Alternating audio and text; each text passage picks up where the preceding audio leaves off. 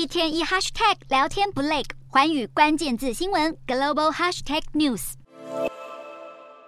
美国政府二月底正式公布晶片法第一轮的资金补助计划细节，其中就有好几项附加条件让厂商感到忧心。南韩贸易部就直接指出，晶片法的要求太多，其中有太多的不确定性。担心补贴其实不容易申请成功。首先就是业者必须同意，在取得补助款的十年内，不会再有疑虑的外国扩充半导体产能。如此一来，防止美国投资的半导体发展短期内被其他国家获取，坐收渔翁之利。第二个疑虑是，补贴将会优先考量承诺在未来五年内不会进行股票回购的公司的补贴申请，等于是禁止企业将资金用来购买库藏股。第三个条件是，获得一点五亿美元以上补贴的企业，必须保证为工厂工人提供可以负担得起的育儿服务，借此提升美国劳工福利。再来是，美国政府还会在筛选的时候，要求申请企业提交账册、主要产品名单、重要客户名册以及晶片制造技术。然而，这些资讯通常都是机密，可能会因此损害到商业利益。考量到投资成本以及资讯泄露的风险和领取补助之间的落差，特别是要外国厂商交出自家商业机密，恐怕很困难。最有争议的就是获得超过一点五亿美元补助的企业，联邦政府也有权分享财务预测之外的额外利润。厂商要如何与美国政府谈判协商，